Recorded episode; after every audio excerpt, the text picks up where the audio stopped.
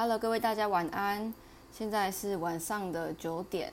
那我今天难得又不用到餐厅打工，所以又可以把握一点点时间来录音，跟大家分享一下我最近去的夜市。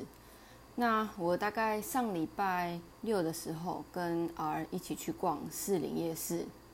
士林夜市应该可以算是台北前三名有名的夜市，然后也是观光客最常去的夜市。那士林夜市到底还有什么好说的呢？我我今天会想要讲，是因为我跟士林夜市的渊源很深。然后我长大之后几乎就是很少去了。就大家都知道说，它在二零一一年改建之后，就变得没有以前那么繁华。而且后来就是开放陆客来台湾之后，就变得都是观光客在逛的地方。那观光客在逛也没关系，就人变多嘛。可是我就慢慢发现，就是除了小吃变贵以外，然后好吃的就越来越少，然后就更不用说现在几乎都是被那种吊娃娃机占据了，就真的差很多。所以我大概可能只有半年会去一次吧，而且去的话也都只是吃个东西就走了，也不会好好的逛一下。所以呢，今天就是来讲一下，到底四连市还有什么是好吃的呢？好，所以呃，每个人可能有自己的逛街的路线，那我就来分享一下我们当天的路线。因为儿他就说他只有办法从这个路线走，他从另外一边逛的话，怎么逛都逛不顺。我说好好好，那就没关系，那就照你的方式走。那我们是怎么走的呢？呃，就是一般如果你搭最快的方式就是搭捷运嘛，搭捷运到建潭站，然后一号出口一出来，其实就可以看到市营夜市了。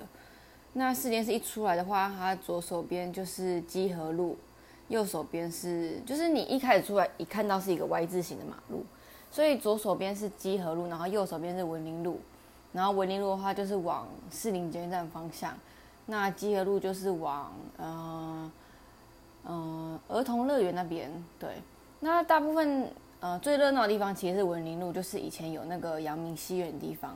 可是，就是像我之前是住在士林区大南路上，然后一路上走过来的话，其实先到的是集合路。那集合路它这边的路口在有一条街叫小溪街上，就是很有名，就是走进去就看到那个庙有没有？然后庙口就是有卖两家很有名的面线，什么阿辉面线，然后也是卖超久的。那庙口很有名的原因，就是因为大家都会坐在庙口吃东西，然后变成一个聚集地。然后后门我都称它后门啊，就是它门面比较小，然后大门就是在那个文丽路上，就是呃加油站对面，然后阳明戏院前面那边。好，反正我从小就是从后门在走，然后我高中的时候住在士林，也是就是从后门在走。那后门我先首先来讲第一家我都吃什么？以前我高中的时候就是比较哎高中国中的时候。我饮食跟现在差蛮多的，所以我一开始进去吃都会先去吃他第一家有一个卖热狗的地方。那他为什么很厉害呢？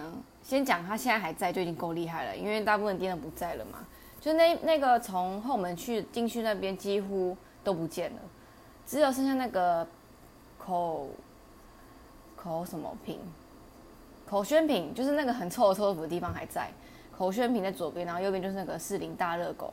然后我是真的觉得它热狗很好吃，而且它的皮跟那个热狗是就是相符合的，就是它两个是合在一起的，不会像外面就是皮很硬，然后热狗好像是隔离的一样。然后它酱料也是可以自己选。好，那我们今天没有吃那个，我们就继续往里面走。我只是先推荐给大家说，如果你进去要先吃的话，可以吃什么。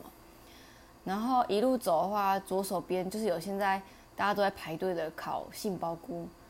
我个人是觉得我喜欢吃杏鲍菇，可是我真的不会为了那一百块的杏鲍菇排队。可是就很多人了，而且我跟大家讲一下，士林夜市几乎营业到半夜十二点。那可是士林夜市很特别的是，它半夜一点之后会有另外的宵夜场。那大家都知道很有名的就是那个炒羊肉，还有什么一个热炒店，反正就是一点到五点，它就专门就只卖宵夜场的。好，然后在左边有一家叫做四林博豆花，这家豆花店是我我跟我妈，就是我们家人很常吃的店，因为那时候我们去吃的时候，它一碗就是三十五块，然后可以选三样料，它不会到很甜，而且它的配料都给很多，所以三十五元在台北根本就是经济奇迹呀！它的料很多，而且就是都现煮的，你就知道它就是生意很好，然后很好吃，而且如果你吃完汤不够啊或什么的，都可以随时跟老板讲。老板就是一个阿伯，然后跟一个外劳在顾店面这样。可是自从他我不知道几年前他变成一碗四十元之后，我就没有吃过了。我个人就是有一点很固执，你知道吗？我就觉得说，你既然要变的话，那我就不要吃了，对啊。可是也不能怪人家，人家就要涨价，然后为了就是现在经济嘛，就是也没办法。可是我就是很少吃的啦，对。那再继续往前走的话，前面的店几乎都改过，然后右边有一个鱼羹汤的面线，呃，鱼羹面线店很好吃，只是价格超高的，就是鱼羹汤一碗六十块，你知道吗？通常应该四十几块吧。好，然后左边有那个家乡臭豆腐，也是每次排队很多人。可是，呃，家乡臭豆腐在一直往前走，会看到好朋友臭豆腐跟凉面那家店就有登上台北必比登。很可惜，我昨天去本来不是昨天呐，我上礼拜六去本来要去吃，然后走到的时候他已经在收摊了，就吃不到这个必比登的美味了。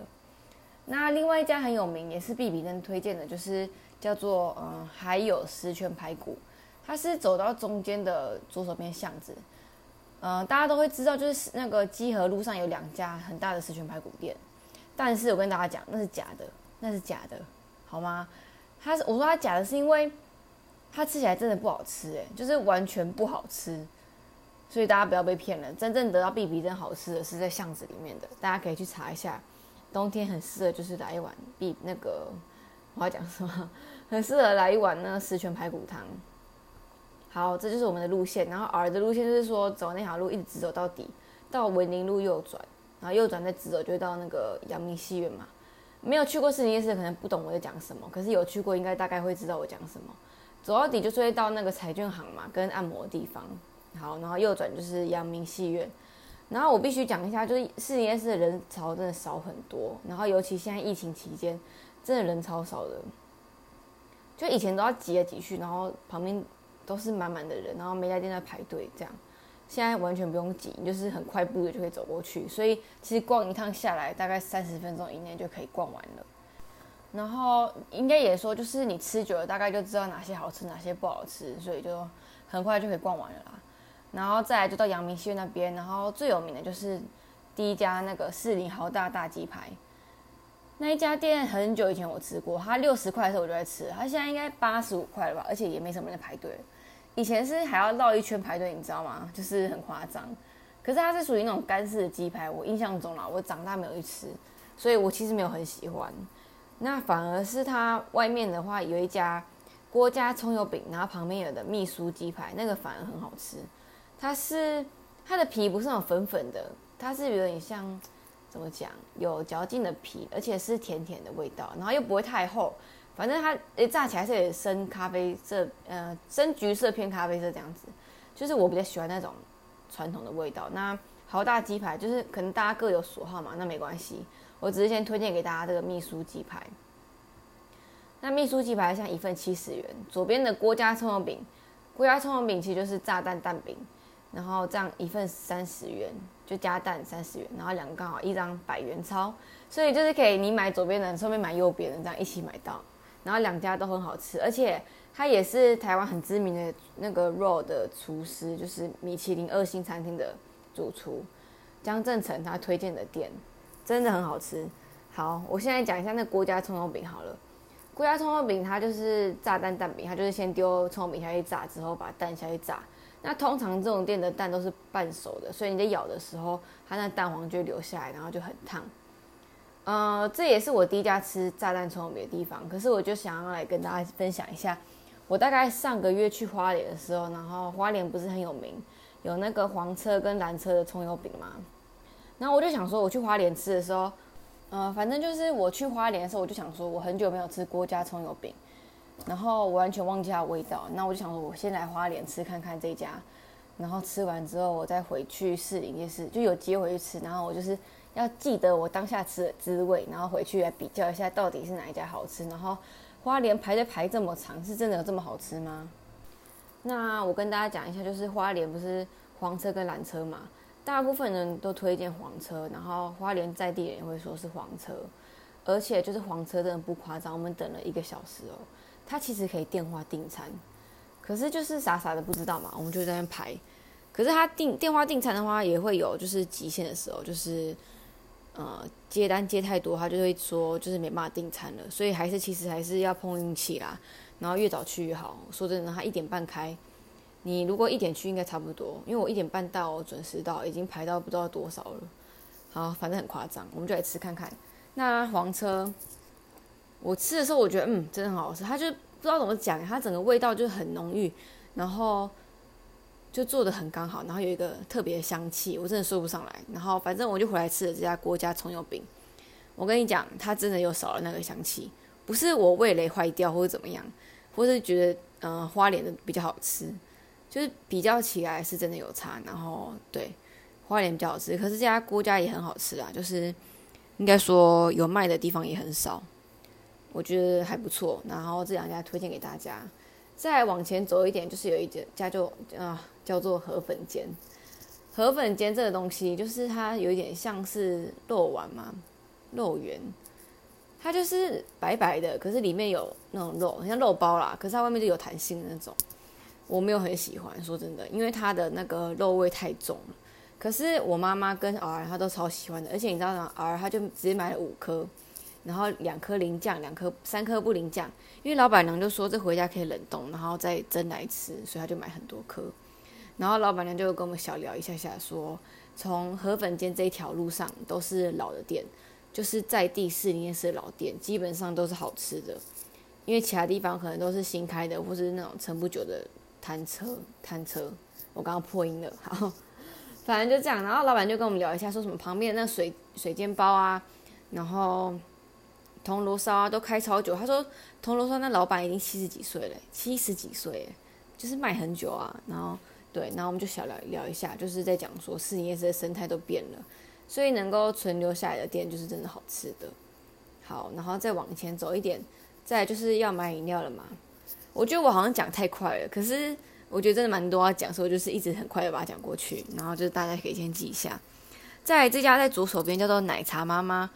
呃，我不喝奶茶，然后可是偶尔他每次来都会点，他都会点仙草奶茶，有时候会加珍珠，有时候不会。那他招牌的就是仙草奶茶加珍珠。那他厉害的地方就是他没有在给你甜度冰块调整，然后就是一个老板娘在卖，然后也是一样很有人情味。然后他就说什么他的奶茶什么都没有添加，你可以冰一个礼拜都没关系。可是等到偶尔买完，我就跟他说不行，冰一个礼拜啊，一定会坏掉。奶茶哎，拜托，我觉得不行，冰一礼拜啦。可是就是老板娘很好笑。那它好不好喝呢？我是觉得奶茶很怕就是奶精的那种腻，然后是太甜腻，会让人家喝不下去。可是，而且又仙草，仙草又超甜的。那很意外的是，我喝一口，我觉得，嗯，呃，是甜的。可是它不会让你觉得说很厚重或是很不舒服的感觉。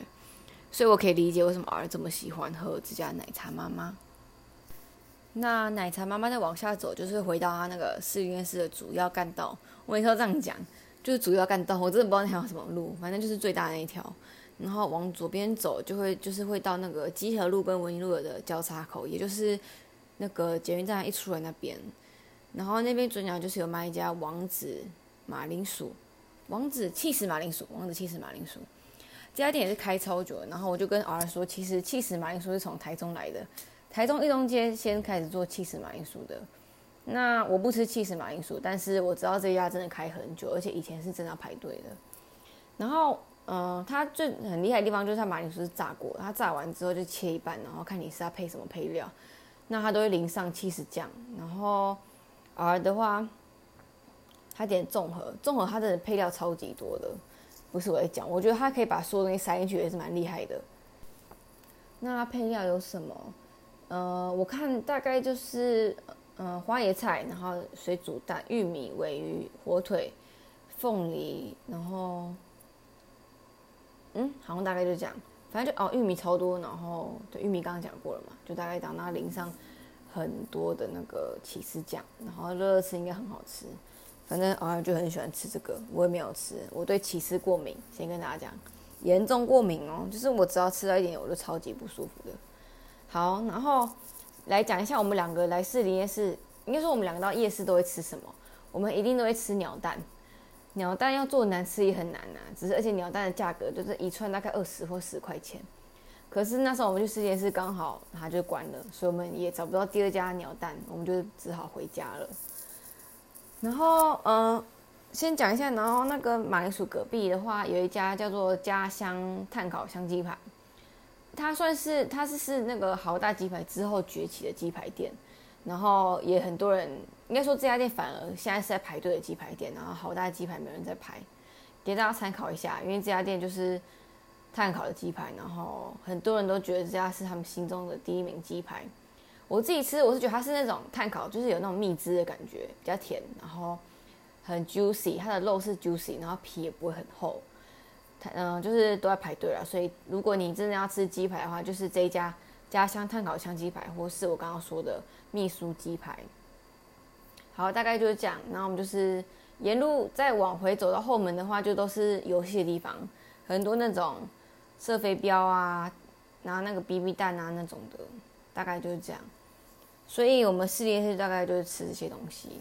那还有一家很经典的，我刚刚忘了提，我刚刚突然想到，他在那个庙口有一家叫做，它上面就写个木瓜牛奶，然后它其实是碱基木瓜牛奶，从下午四点开始营业，然后每次去真的都很多人哦。那你你可以问我说木瓜牛奶有什么好特别的？那就去喝北回就好啦。好，我真的不知道为什么哎，可是这家木瓜牛奶真的很好喝。它一杯四十块，然后大概五百 CC 吧，真的很好喝。我真的，我不真的不知道什么，而且我也不知道配方或是用什么鲜奶。可是我真的觉得，我平常不太喜欢吃木瓜，我都觉得这样很好喝了。然后也是一样，很常在排队，就是跟大家推荐一下。